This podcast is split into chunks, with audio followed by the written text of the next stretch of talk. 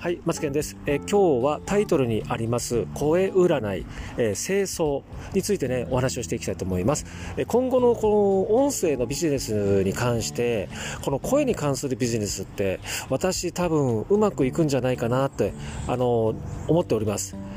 なのに逆に需要があるかないかって、まあ、これからだと思うんですけど自分がこうこう自分の声を、えーと、占ってほしいとか、えー、清掃をちょっと見てくださいとかってちょっと考えたこともなかったんですけど実はこれ中国ではこう真っ当なビジネスになってるっていうことを聞いてなるほどなと思ったんですよね。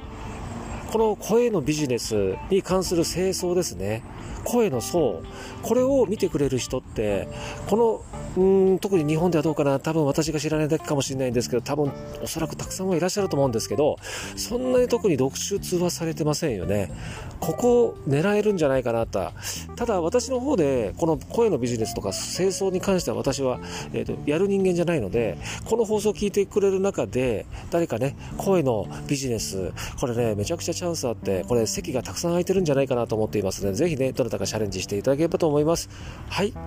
ということで今日の放送は以上となります。